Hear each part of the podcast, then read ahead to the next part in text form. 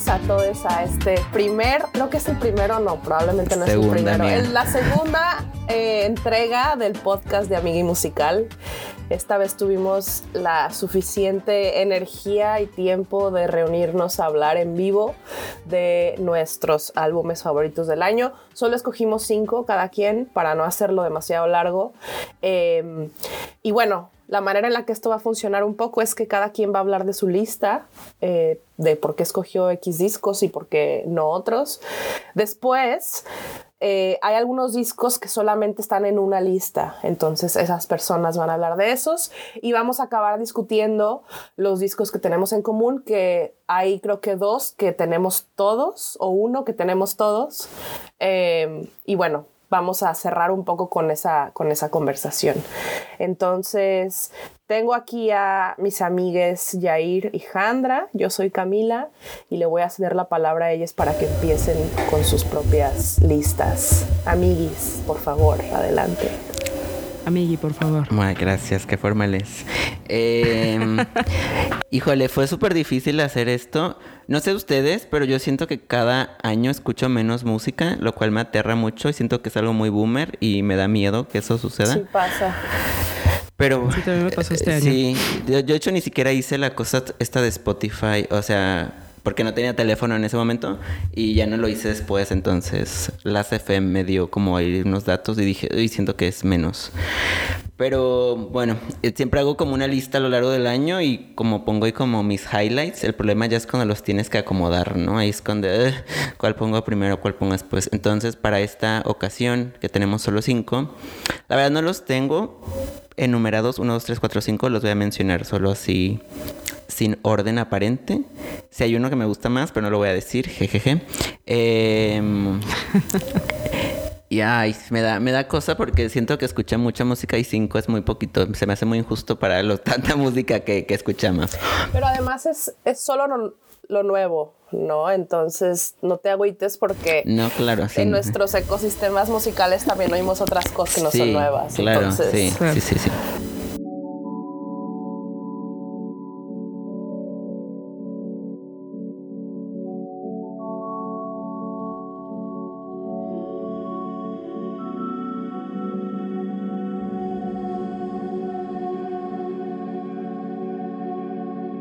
Bueno, entonces, ¿con cuál le podemos empezar?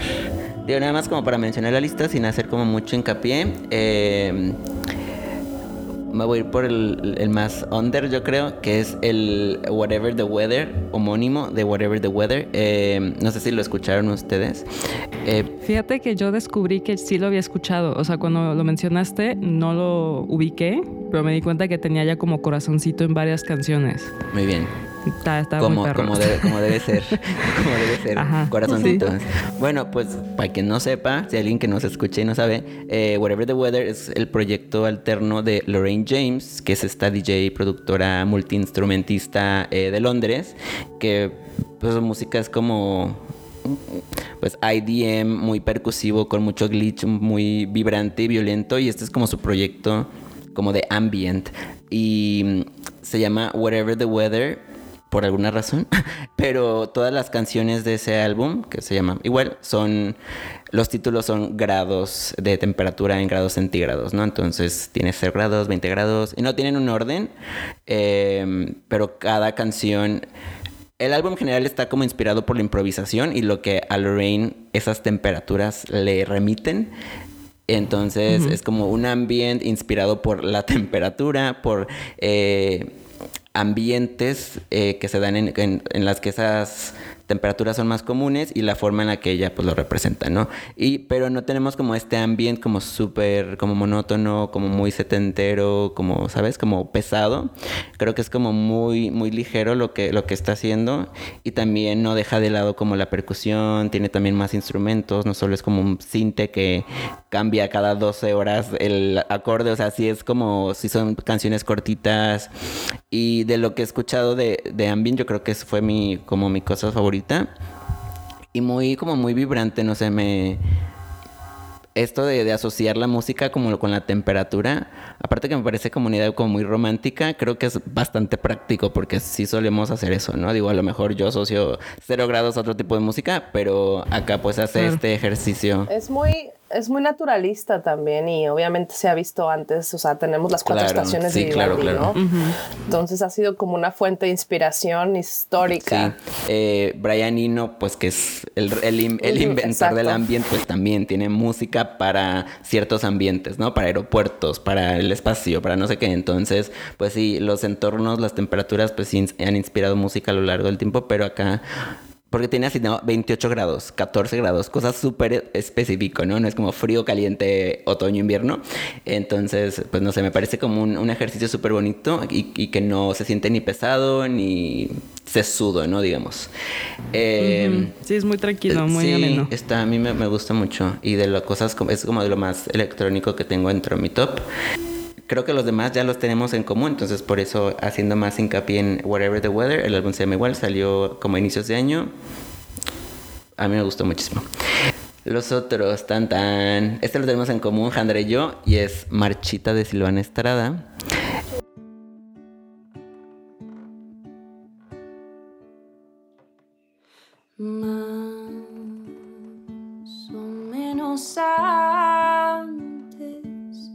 No había mucho. Chulada. Chulada. Yo, la neta, soy, muy fan de Silvana Estrada. Ahorita, ya que, que, entremos eh, ya a profundidad a hablar eh, de estos en común, pues lo desarrollamos más, pero yo creo que Silvana tiene. no, y tiene. Lo hizo muy tiene una voz muy o sea, voz no solo eh, literalmente su voz, ¿no? Sino creo que tiene una visión del folk mexicano muy particular y es muy identificable, ¿no? Ya lo que está haciendo. A pesar de que trabaja con la misma gente que Natalia o con los productores, creo que suena muy a ella, a pesar de que es su debut también. Entonces. Siento que maduró más rápido que Natalia Lafourcade, ¿no? Por mucho. Le, costó jamás menos álbumes, ¿no? Ajá. Sí, sí, sí, ya se siente como un disco ya muy robusto, ¿no? A pesar de llegaste. que. Sí. Ah, y es el primero, ¿no? En realidad. Sí, eso debut, sí. Había sacado, creo, un EP o canciones sueltas. Y a mí me parece en español. de lo mejor. Casi de lo mejor, al menos de México, que salió este año. Eh, otro es eh, de los que escogí fue I Love You Jennifer B de Jockstrap, que lo tenemos en común con Camila.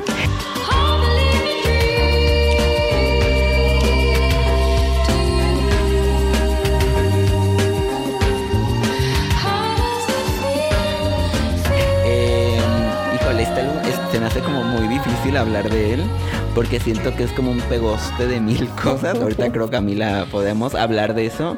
Es sí, son mil cosísimas al mismo tiempo y creo que esa como multi multicosa que tiene, multicapa, es como que lo, que le da la cohesión. A mí por momentos, digo, no, no estilísticamente, pero me recuerda como a este espíritu de Post, de Bjork, que cada canción es un mundo súper diferente. Em, y aparte es es como de repente es música como súper así intensa de circólogos, una balada, luego son guitarras, luego hay un chingo de violines. Eh, estos dos chicos son así genios musicales y hicieron una cosa, lo que les salió en ese momento. Hicieron ahí el vómito y les quedó increíble. A mí me gusta mucho Leif Jennifer, me parece como muy juguetón. Lo tiene momentos muy oscuros, pero no sé, tiene una paleta sonora súper bonita. Eh, digo, hablaremos más adelante, supongo. Y mis otros dos, ah, un poco obvios, pero pues es que, pues sí, eso es lo que uno escucha. Nada es obvio. Qué fuerte. Eh, Renacimiento, Renaissance de Beyoncé. Caballonce. Caballonce.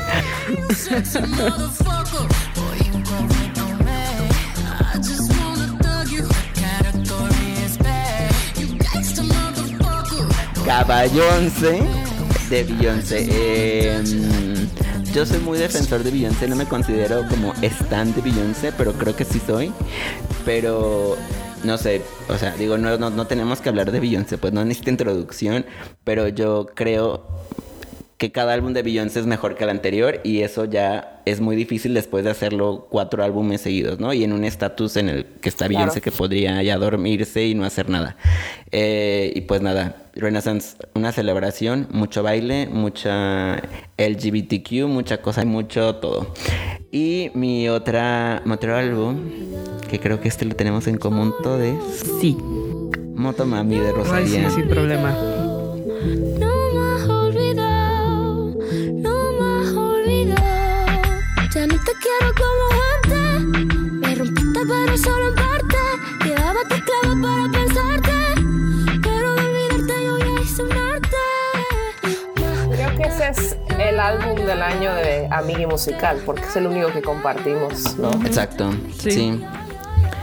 Y pues. Ahorita, hablamos de Motomami, supongo. Ahorita hablamos de Motomami. Digo que ya se ha hablado un montón de Motomami, pero algo ahí podemos decir. Y bueno, esa es mi lista. Eh, no sé, alguien quiera Sandra. A ver, agregar algo o mencionar la, suya. Yo voy con la mía. Uf, pues igual que, retador fue, ah, en verdad, estuve, tengo una lista tachadísima, así de este sí, este no, este mejor sí, este mejor para abajo. Y pues bueno, coincido con Motomami, ¿no? Entonces ya nomás para quitármelo ahí del, de la mención. en el número uno, para mí ese es el disco del año y me, me, ofendió muchísimo que no saliera nominado en los Grammys. O sea, sí, yo, yo entiendo que salió en Latin Grammys, pero no en los Grammys. Y eh, no debería ser como mutuamente excluyente, creo, solo porque está en español. Y se me hace muy importante también porque creo que, o sea, cuando tenemos un disco del año en español? ¿no? O sea, esta mujer, digo, no será latinoamericana, pero es hispanoparlante. Y eso es un... Bueno, a mí me, me motiva un montón ¿no? O sea, que ya por fin estamos saliéndonos del, de los gringos y los ingleses, ¿no?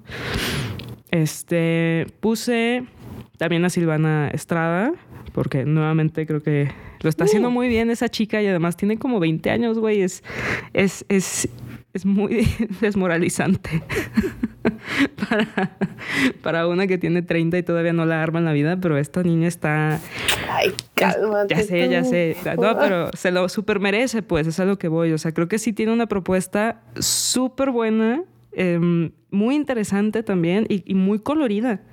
O sea, es muy folclórica, pero rescata muchos, muchos elementos tradicionales mexicanos. O sea, en verdad muestra una virtuosidad en su composición y en su visión. Y, y me gusta mucho cómo, cómo representa sus emociones, ¿no? De una manera que es muy cursi, si quieren, pero fina. O sea, creo que mantiene como este elemento muy elegante en sus letras. Em, que pues digo, yo entiendo que todos nos, nos conectamos ahí, ¿no? Con, con, esa poesía tan bonita que tiene. Y ven, entonces ese fue mi número uno, Rosalía, mi número tres, Iván Estrada. Y en segundo lugar puse una banda que se llama Seal and Ardor.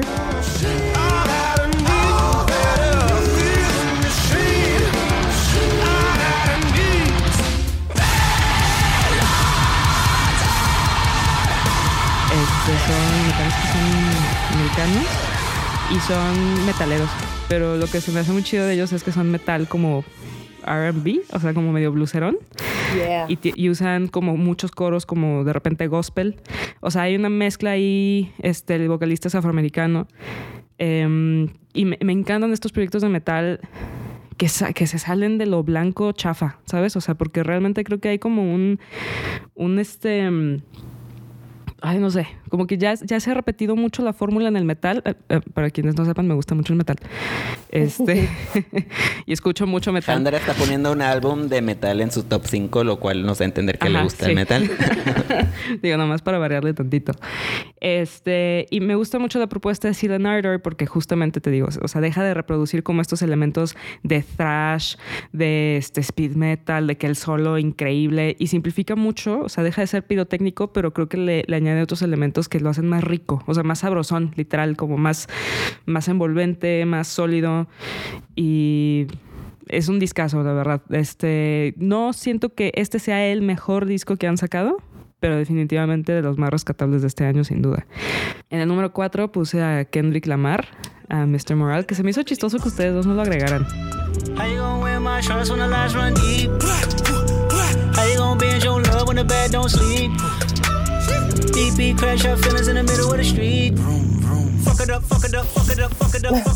La verdad se me hizo, se me hizo interesante. Yo siento que este álbum fue, pues no como una decepción para mí, pero la verdad, me, o sea, se me murió muy el, hype muy rápido. O sea, sí lo escuché varias veces y de repente ya me di cuenta que no lo estaba escuchando y pues no me daban ganas de escucharlo, ¿no? Y lo que escuché me gustó mucho, pero pues ya no lo escuchaba. Claro. Sí. Lo que más me gustó de este disco fue la simpleza musical, o sea, en, en como el armado de las canciones se basa mucho en piano, ¿no? Agarra piano, agarra como un beat súper sencillo y le quita los agudos. Entonces, ese sonido fue lo que me atrapó mucho. Que creo, o sea, igual y aquí, no están de acuerdo conmigo, pero me recordó mucho a lo que hizo Fiona Apple con Fetch the Bolt Cutters. Oh, sí. ¿No? Que era una cosa como bien. Tres, tres voces se escuchaban, ¿no? De que piano, percusión y la voz de Fiona. Y con este disco de Kendrick, como que se mantiene muy simple y eso me gustó mucho. Creo que. O sea, no sé. Siento que está muy padre una propuesta así de hip hop, como bajadona, ¿no? Y, y sí pues destaca, creo, de todas las otras cosas que estaban sucediendo. Y además, Kendrick, la verdad, a mí se me hace excelente escritor. O sea, es, Bueno, tiene un Pulitzer. Ajá, o sea, es... En verdad que... Como dato. Leerlo es, es... O sea, solo leerlo, ¿sabes? No escucharlo. A veces me ponía nomás a leer las letras y es como, güey, o sea, wow. ¿No? Tiene un manejo increíble. Increíble. Hace, hace sonar el inglés muy bonito. Y finalmente este, puse a una otra banda de metal que se llama Ibaraki. El disco se llama Rashomon.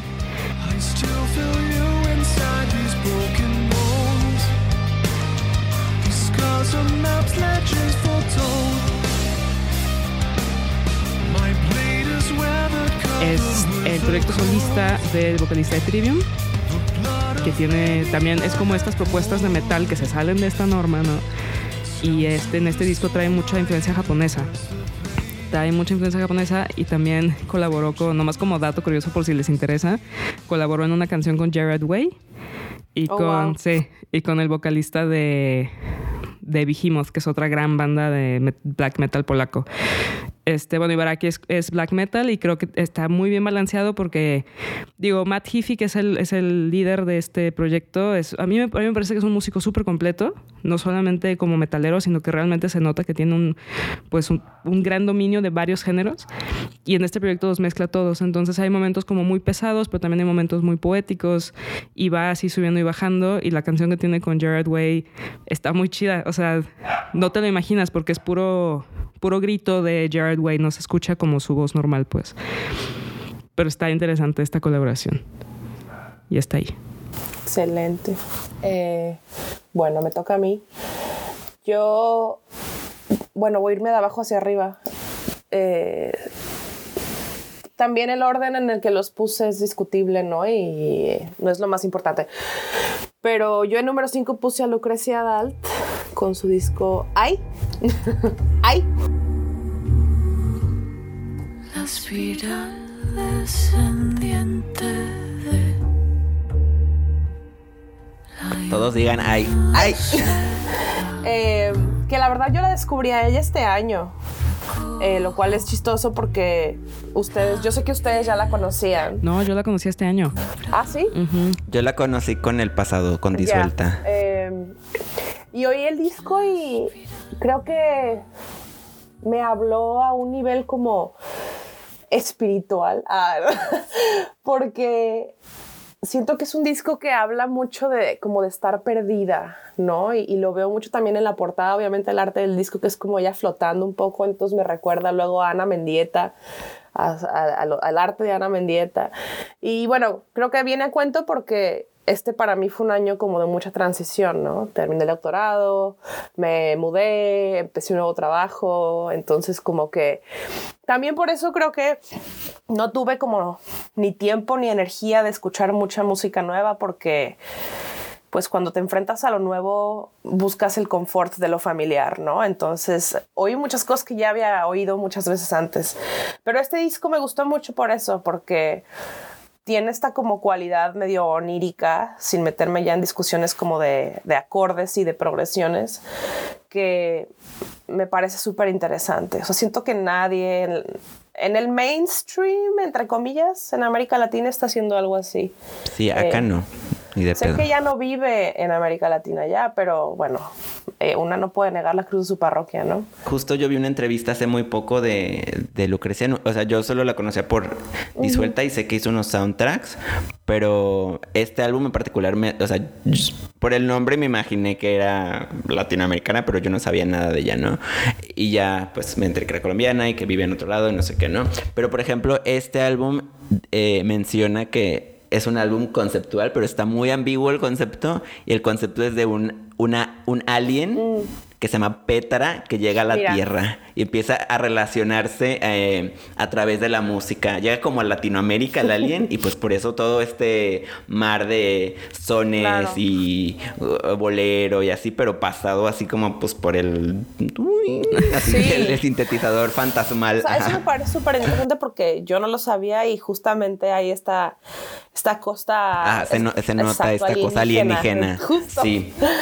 Eh, en número 4 puse a Bad Bunny con Un verano sin ti. Porque ella es jefa patrona y aunque casi, casi por dentro se desborona. Sassy Cali se ve cabrona, Sassy Cali se ve cabrona.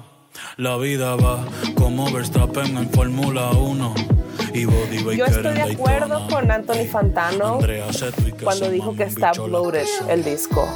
For the record. Tiene muchas canciones. Es difícil para mí de escuchar todo de un jalón porque es muy largo, ¿no? Pero acuerdo. fue un disco que salió, lo escuché y que no he dejado de escuchar en pedacitos, ¿no?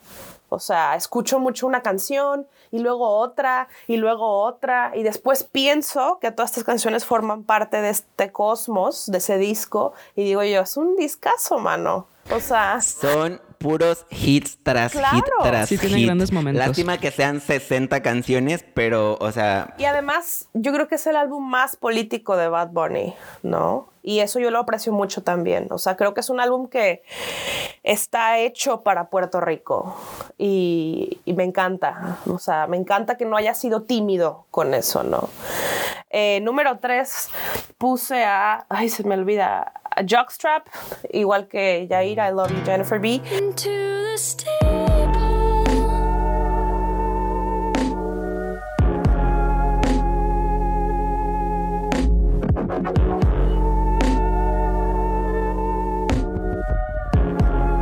porque igual me parece caótico, me parece un pastiche, me parece un collage de cosas, me parece de un espíritu muy punk, ¿no? Y un punk que atiende más a esta barbarie hipermoderna que estamos viviendo, que ya no es necesariamente el sonido de los Sex Pistols. O sea, esta como transformación neoliberal del punk, ¿no? Eh, y bueno, después puse a Motomami, que podemos hablar de ello más adelante. Y en número uno puse a Renaissance de Beyoncé. I'm twisted, how contradicted. Keep him addicted. Lies on his lips, I lick it.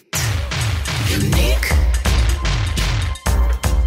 That's what you are. Stilettos kicking Y cuando lo oí la primera vez, tampoco soy súper fan de Beyoncé, pero oí el disco y dije, ah, bueno, está bien.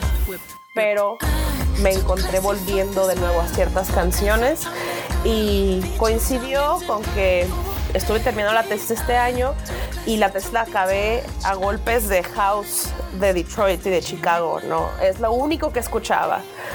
Entonces fue un disco que como que le quedó muy bien a ese estado mental en el que yo estaba, porque al escuchar tanto, por ejemplo, a Moody Man y a Frankie Knuckles, a Todd Terry, eh, siento que adquirí una sensibilidad respecto al house que obviamente Beyoncé conoce a través de su cuerpo, ¿no? Entonces, no sé, me pareció un homenaje hermoso. Ya ven que luego dicen que house es disco's revenge.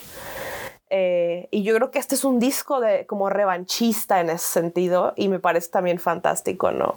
Entonces, pues bueno, Caballonce para mí es el mejor disco de 2022. Unique. Lo es, es un gran álbum.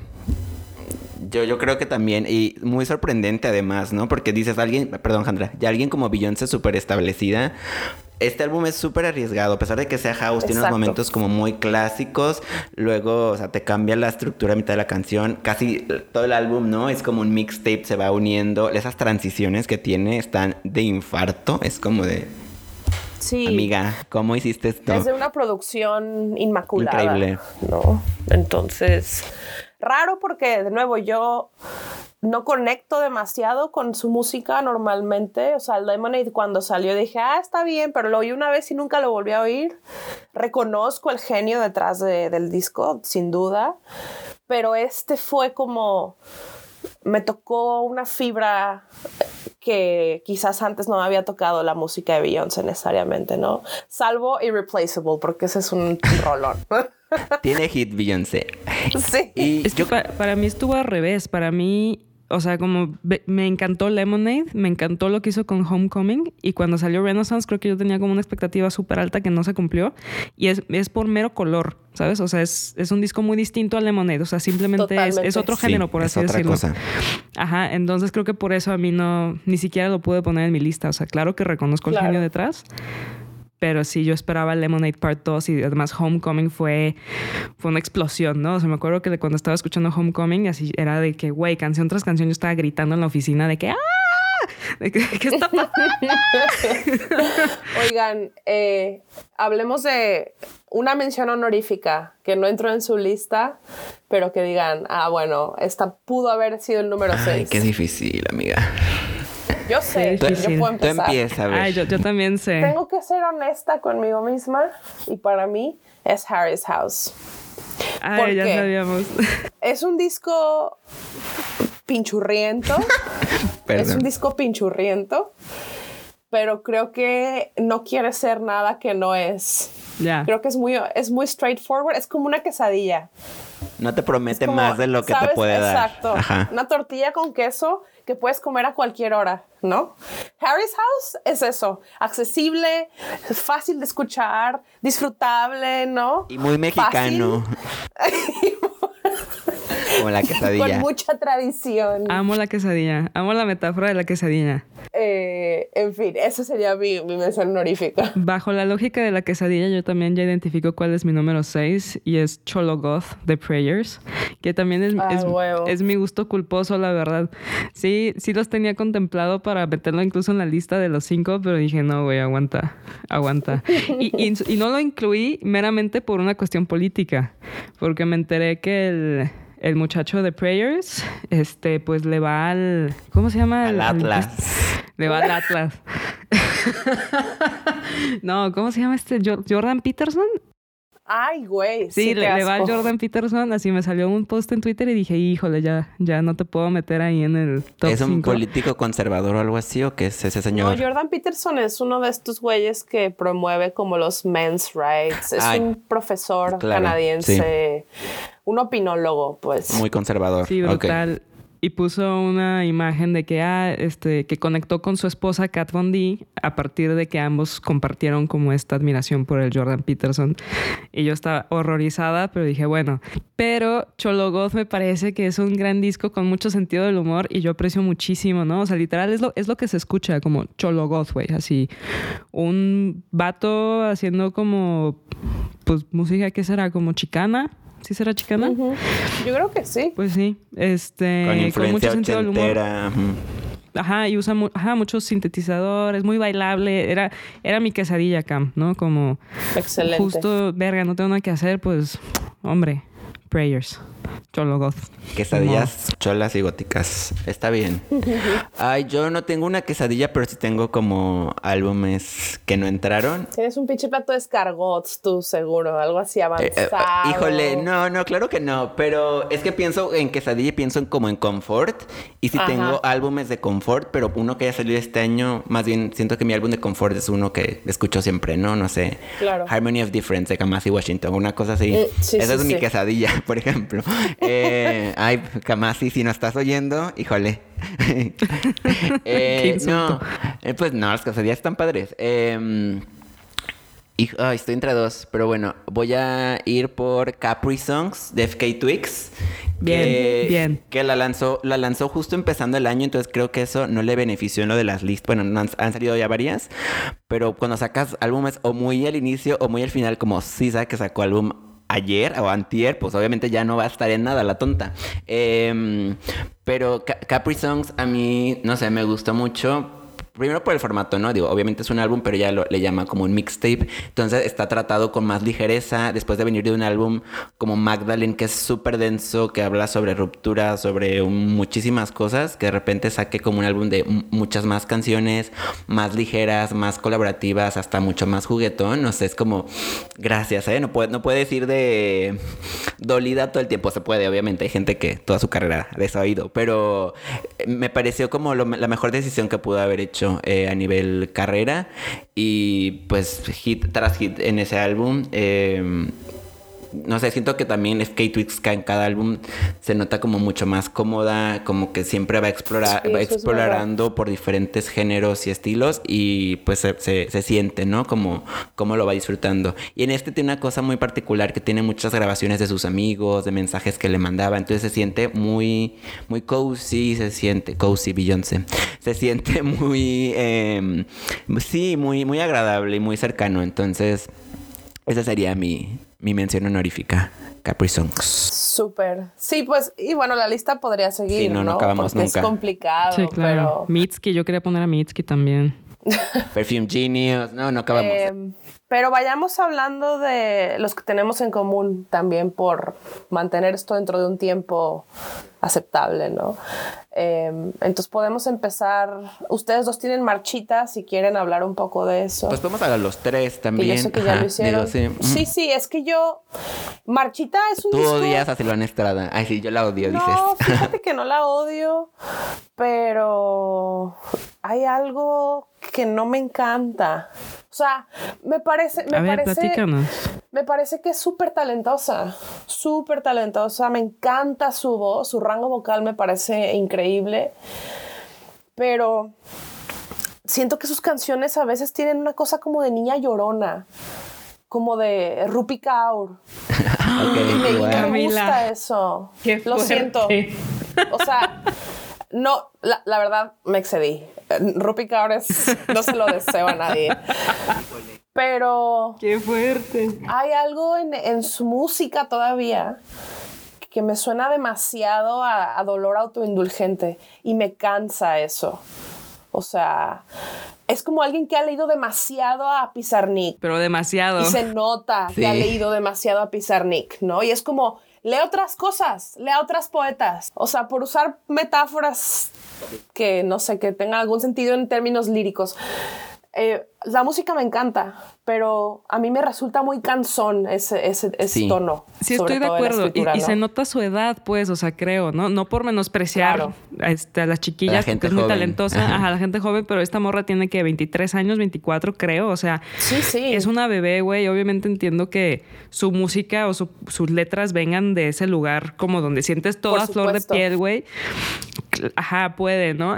pero lo que me gusta mucho de eso es que como, como punto de partida me hace pensar, o sea, me hace preguntarme a dónde va mucho Silvana Estrada. Claro. ¿No? O sea, si, si es capaz de poner como estas emociones tan intensas en algo, o sea, a mí me parece muy bonito cómo escribe. Este, ya más, más madura ella, creo que va a ser increíble. O sea, hay muchísimo potencial. Porque hace rato cuando dije que ella estaba madurando como más rápido, eh, es porque se nota que hay algo ahí gestándose, ¿no? Entonces yo creo que quizás su siguiente disco ya lo ponga en mi top, pero en este, y esto, esto tiene que ver más conmigo que con ella. O sea, ella de nuevo me parece fabulosa, ¿no? Pero sí fue como que ahí ya, ya, güey, yo ya estuve muy triste. Ya, pasemos página. Yo, yo, yo tengo algo que decir de eso, porque así de, pues mira qué crees Camila. No, así, no, no es cierto. No, yo estoy completamente de acuerdo. Yo regularmente música así de dolida a mí me, me cansa también, me resulta eh, aburrida. Eh, por lo mismo. Pero, y también la canción que da nombre al título, que es Marchita, yo decía, es que eso, amiga, este, la novela a las nueve ya nadie ve tele, abierta. O sea, hay que, hay que meter más cosas, ¿no? Y ella decía, em, justo me di cuenta como en el en la canción popular mexicana como esta melodrama así casi caricaturesco. Entonces dijo, por eso quiero llamar Miel Marchita, ¿no? Por eso esa canción es como también hasta parabólico, ¿no? Como el dolor y el sufrimiento. La, la canción dice, güey, me marchito nomás de pensar en ti. Es como una cosa extrema. Muy desgarradora. Muy desgarradora. Y pero lo está haciendo como pues aposta. Es como también como guiño a la tradición. Y también como medio burlándose de, de, de justo de lo mismo, ¿no? De lo dramático que puede ser todo. Y también como rehizo algunas piezas para este disco, como la de Te Guardo, la de Sabré Olvidar. Norte y esas. Creo, creo que Carta. Carta, sí. Ajá o sea, eso también lo, lo, agradecí un montón, ¿no? Porque llevaba años escuchando esas versiones y, y las escuché, me acuerdo que dije, imposible que las mejoró. O sea, no se me ocurría una manera en la que podría mejorarlas y lo logró. Y también Casa es una canción hermosísima, Casa y Tristeza, creo, que son como las que se alejan un poco más de este asunto del corazón roto, pero como de una, una rotura interna, creo yo. Este, son las que yo más rescato, porque claro que cansa un montón. O sea, yo ya no conecto con esas canciones de desgarre amoroso brutal, por más que yo esté en un desgarre amoroso, o sea, realmente ya hay una barrera muy personal que yo tengo con esas canciones, pero no dejo de disfrutarlas.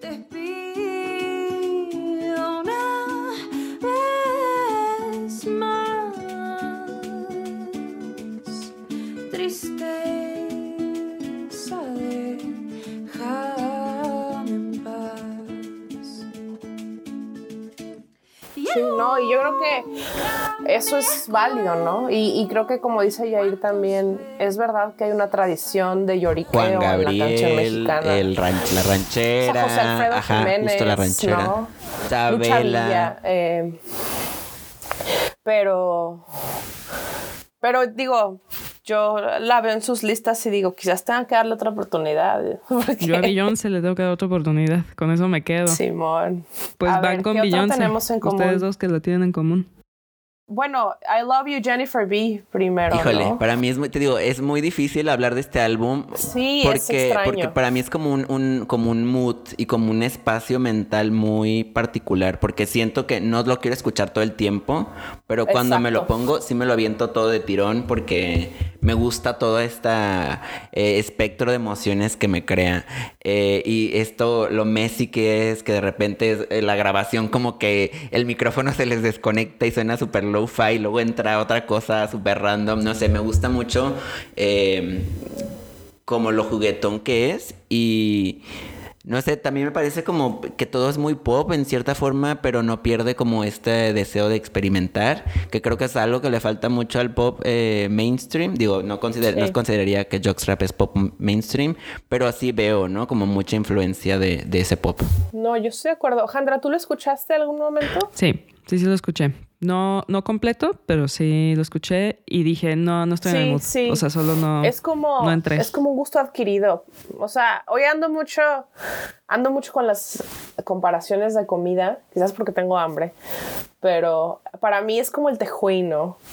Ay, amiga, nunca se me tus antoja. referencias súper tra- fu- tradicionales y el álbum. Pues es- estoy lejos claro, de, sí, de sí, Guadalajara. Pero no, es que esto me pasa con el tejuino. El tejuino nunca se me antoja. O sea, hay gente que ama el tejuino y es como, ay, qué rico el tejuino. A mí nunca se me antoja. Pero cuando se me antoja, necesito conseguir uno. O sea, es una cosa así como hasta ansiosa, ¿no? Y entonces es así porque Jockstrap tampoco es algo que yo ponga de que, ay, voy a trabajar, déjalo, pongo de No. fondo, ¿no? Pero es, sí, es, es como cuando quiero caos, ¿no? Porque es un disco muy arriesgado en ese sentido. Y, y me parece, esa es, esa es la frescura que yo encuentro en él. ¿no? También. Que, que es desordenado y, y- y caótico y, y como sucio. caleidoscópico, como eh, que Sí. se repite por momentos, luego tiene, me encanta el cierre con 50-50, que es como esta cosa tecno acá super banging, y por momentos tienes cosas como pop de los 50 con coros y Sí, violines, ajá, sí, es como de, como esto está en el mismo álbum, ¿no? Y luego unas cosas como bien duras, sí, quién sabe qué, qué pasa con esos señores, pero dentro de todo su caos creo que encontraron como un algo en común que integra todas las canciones y a mí me parece es. eh, súper disfrutable, pero sí tienes que estar en el mood.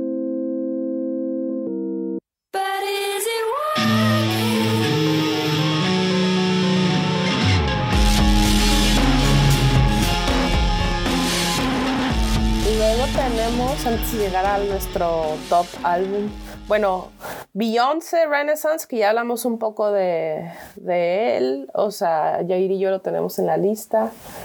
Eh, yo no sé, yo no creo que no tengo nada más que decir de él porque ya lo dije, ya dije mi parte, ¿no? Pero, pero es un discazo, o sea, es que es... Yo me atrevo a decir que es el mejor álbum de Beyoncé, sin pedos. Uh. Sí, no, o sea, pongo mi mano así en esta, en esta Biblia imaginaria que es una pantalla. Eh, sí, no, sin Fuertes declaraciones. Empieza y dices, esto es otra cosa. O sea, realmente desde el minuto uno yo lo siento muy diferente. La energía que tiene es otra cosa. Y me encanta que haya dicho Beyoncé, pues ya, o sea, lo que sigue, ¿no? Este.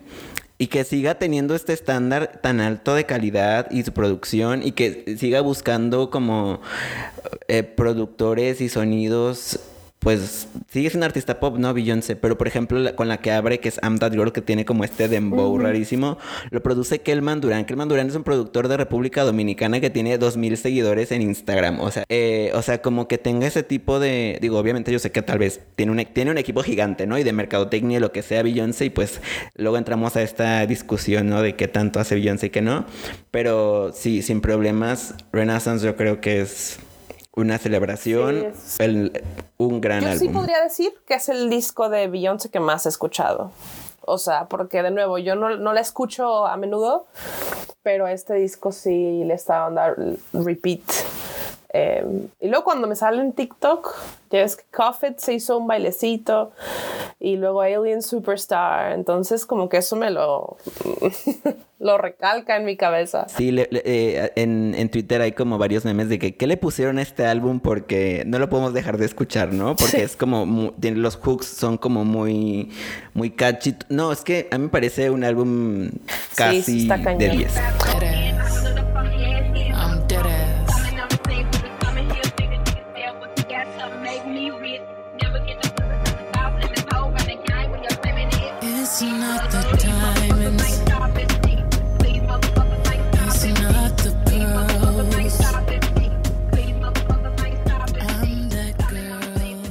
Y bueno, llegamos. Tan, llegamos a la cumbre, que es Motomami de Rosalía. Me acuerdo que desde que lo estaban anunciando, que lo platicábamos nosotros tres, cuando veíamos de que, que la Rosalía publica, ajá, publicaba de que las letras y, y creo que el primer acercamiento que, que tuvimos fue Hentai. Sí. ¿No? La letra de Hentai. Y, y me acuerdo que la reacción original del- de los tres fue como escéptica. Como, ay, ya se está juntando mucho con ese Raúl Alejandro, ¿no? Este... Y luego salió Hentai y me acuerdo que yo lloré de escuchar Hentai y dije, ¿cómo chingados? ¿No? De que esta canción me está haciendo llorar. Me hizo súper llorar y yo así de, ¿qué es esto? O sea, ¿cómo es que esta canción me tocó fibras, no? O sea, te quiero Enamorada de tu mi bike. pistola, dijiste, obviamente. Ajá. Y dije, obvio. El video dije, wow, o sea, esta mujer está en control. O sea, fue como, está en control, está en control. Y luego ya escuché Saoko, porque sí me acuerdo que Hentai fue la primera que escuché. Y Saoko empieza luego, luego con el... Sí, el acá jazzy. No, ese swing. Súper Sí. jazzy. Y dije, hija de su madre. O sea, esta, esta morra va a ser una fusión musical increíble en todo el disco. Y así fue. Golpe tras golpe tras golpe. Piezas de un minuto, dos minutos, pero variados. O sea, cada canción te sorprende, ¿no? Aunque sea cortita. Tiene altos y bajos. No sé. Se me hizo una, una locura. Una locura todo ese disco. Escucharlo de principio a fin. Es una locura. Y creo que es una gran propuesta. Sí es. Y, y- y sí cambió algo. Creo que algo cambió. Todavía no sé. Creo que lo vamos a ver con los años. Pero sí creo que es un disco parteaguas. Y no quiero hablar mucho. Entonces,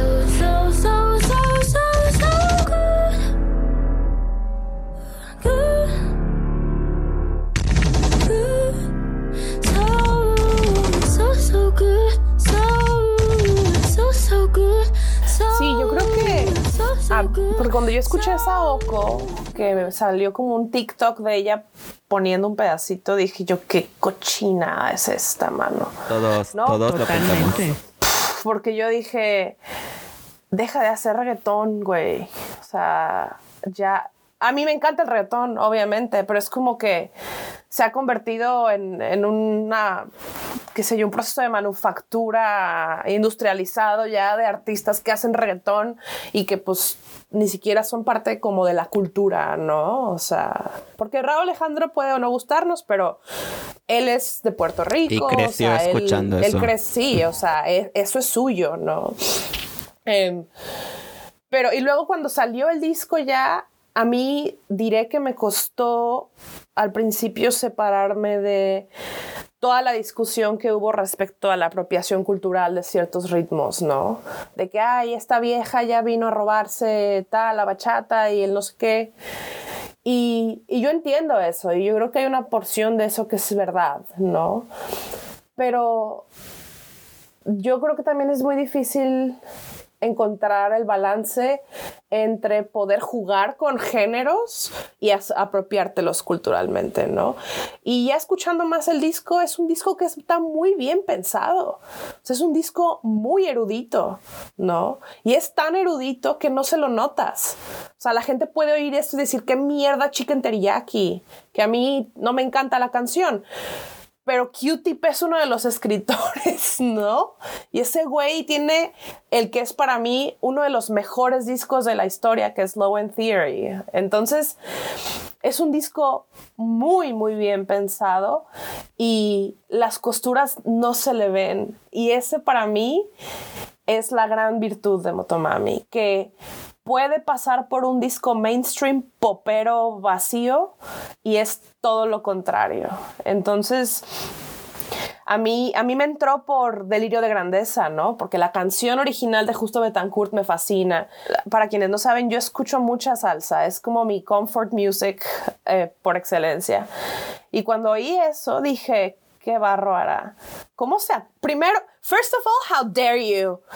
Y Sí, second of all, sí, sin duda. está ¿Cómo te increíble. atreves? Me encanta Y la meterle versión que hizo, ¿no? O sea, la oí y dije, esta vieja está jugando en otra liga. Muy, muy bonitas palabras para Rosalía. Si nos estás oyendo, Rosalía, somos fans. Nos, gus- no- nos caes bien. Eres nuestra colonizadora favorita, de momento. Súper colonizadora. Oye, Sí. en el concierto Hasta- salía mucha hasta gente. novio, hasta novio eh, puertorriqueño. o sea, Ajá, eso es, sí. Está comprometida con la causa. es claro. Con la relación internacional. Sí, no. es que sí escuché mucha gente de, de salir del concierto aquí en Guadalajara diciendo, pues es que esta nos está colonizando.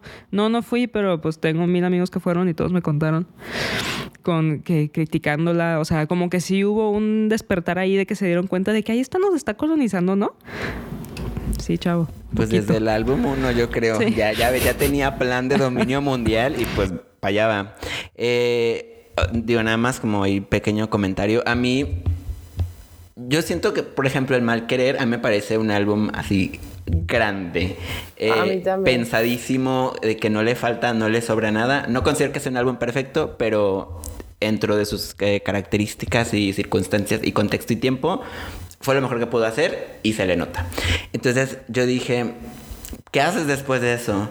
Y saca reggaetón con cosas industriales y samples de salsa con hip hop y hace lo que se le dio su regalada gana y todo suena bien justo. Esta cosa tan effortless que tiene, creo que eso debe ser súper difícil de conseguir.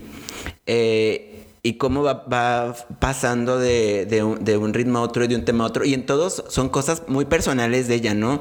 Eh, contra la crítica de su familia, del aislamiento, la pandemia. En una canción como Bizcochito, por ejemplo, que es como una tontería de la primera escucha. O cute, ajá, que dices como de qué mierda es eso, ¿no? Porque hay una persona contando los números con la voz súper picheada. Y ya luego, o sea, le das como las vueltas y es como de, güey, esto tiene muchas, muchas, muchas capas y no se nota. Y creo que, como dice Camila, es pues no sé, una genialidad poder hacer eso. O sea, presentar algo como tan complejo de una forma tan simple y que la gente sea capaz de, de- de recibirlo y aceptarlo como fue, ¿no? O sea, bizcochito hasta la fecha sigue saliendo en TikTok, ¿no? Eh, sí. Es que justo eso, es un disco tan suelto, o sea que e, esa soltura solamente viene de mucho dominio, de mucho control. Exacto. Y, y se nota que Rosalía sabe exactamente lo que hace. Hay una entrevista que le hizo este Jaime Altozano, no me acuerdo. Sí, en- claro. en Ay, justo la iba Sí. a mencionar. Güey, si, si nos están escuchando y no la han visto, por favor, véanla. O sea, ahí se ve que Rosalía es músico. O sea, es músico y, y sabe exacto lo que hace. Cada detalle lo tiene pensadísimo. Es impresionante, de hecho, escuchar a Rosalía hablar de música también. Sí, es. Yo también. Ese, esa entrevista fue parte de lo que me hizo a mí aprender, eh, empezar a apreciar el disco, ¿no? Porque de verdad creo que a veces nos perdemos mucho. Bueno, me pierdo mucho yo en, en, el discurso de Twitter, ¿no? Y yo, guácala, no lo voy a oír. Con todo y que el mal querer me fascina. O sea, me, creo que me gusta más que Motomami, pero de nuevo, eso ya es una cuestión mía, solo mía, ¿no? Sí, a mí el mal querer es que me parece redondo, me parece un libro, ¿no? Pero bueno, eh, y cuando vi esa entrevista me quedé de, ¡Ah! no, Todos. o sea, entonces me hizo, pues quizás malamente, ¿no? Porque no debería ser así, no debería poder verle yo el valor técnico y artístico para apreciarlo, pero en este caso fue porque yo pensé que era un disco con Saoko, dije, esta es una mierda y además está robando una canción que ya existía, ¿no? Eh, y después te das cuenta que todo estaba planeado, Creo que ¿no? eso es lo que más me inspiró de este disco y, por, y la razón por la cual lo tengo en mi número uno, porque me inspiró a hacer música que, que se escuche como muy simple, pero que detrás de esa simpleza pues haya mucho, mucho mucha complejidad, eh, por, por el, este, la falta de palabras, pero, o sea, como trae esta energía como muy, muy juvenil, muy este, juguetona. Y siento que es un disco donde ella ya no se está tomando tan en serio. Y eso es muy liberador. ¿No? Porque el mal, el mal querer es un discazazazazo, pero es súper poético. Es una, un- es una obra súper como bien, bien plasmada. Y, y este. Y Motomami, hasta el nombre del disco, Motomami. O sea, ¿qué es eso?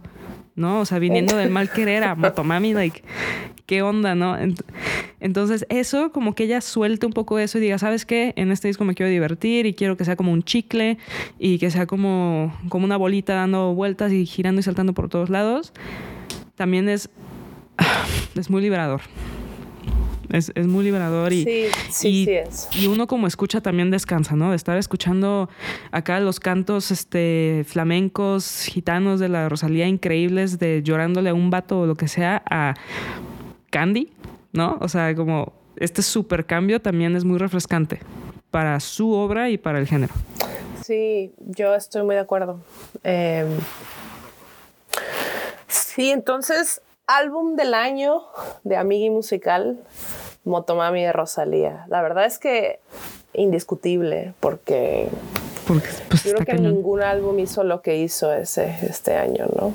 Y también creo que se le nota mucho la influencia como de, de la corta duración de TikTok, por ejemplo, ¿no? O sea, que tiene canciones de un minuto. Creo que, creo que Motomami tal cual dura... Dura un minuto y también por eso, o sea, es trampa. O sea, bueno, no es trampa, pero es una estrategia que hacen ahorita. Este, a mí Motomami me salió en mi disco más reproducido en, en Spotify Wrapped. Y no es porque realmente lo haya escuchado un chingo, es porque Motomami dura un minuto, ¿no? O sea, Sí. lo dejas corriendo y pues le suma las, las, las escuchas y todo eso y por eso salen altos. Eso es una estrategia de Simón. O sea, son 57 canciones, pero todas duran un minuto, ¿no? Entonces realmente tienes un disco de una hora. Claro, sí, y por la parte visual y estética también, como esta onda de la mujer máquina, se me hace De la Venus de Eh, Milo también. Claro, o sea, se me hace muy chido. Es como, como que embrace esta parte nuestra que ya no puede estar lejos del celular, ¿no? Pues Consumiendo contenido ¿no? todo el tiempo. Eh, claro, Ajá, la parte de los lives, que pues es vertical y es una pantalla, ¿no? Y mucha gente estaba, no le gustaba eso, ¿no? De, ¿por qué tenemos, o sea, si estaba en vivo, ¿por qué vamos a ver la pantalla? No sé, a mí me parece súper valiosa esa propuesta y verlo en vivo, eh, no sé, yo lo disfruté muchísimo. Y Ay, sí no está la como, como esta cosa de estar viendo, al, al- la ves a ella o ves a la pantalla y pues, sí funciona diferente, pero no, o sea, a mí no me parece ni que le reste ni nada. Y creo que en general eh, todo esto que estamos diciendo del álbum y como, como es actual, creo que pues en el, live se refleja.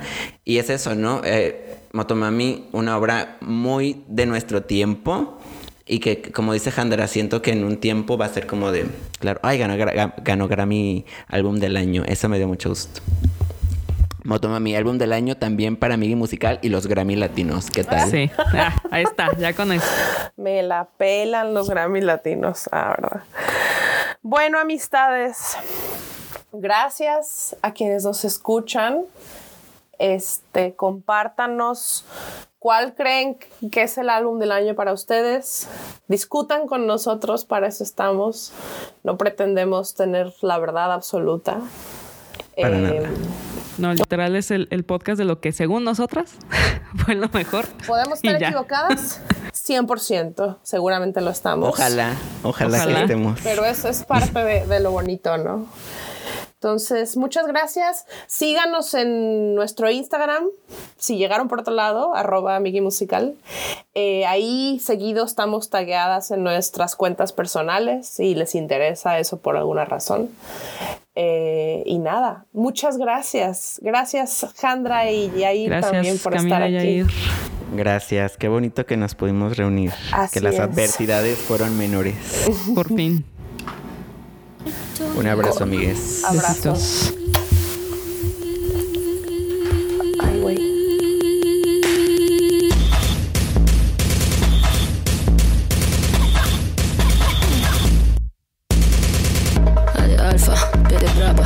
Charlie, angelada. Crash, JDT, llévame, lejos de aquí. A de Alfa, B de Brava. C de Charlie, angelada. Crash, JDT, llévame,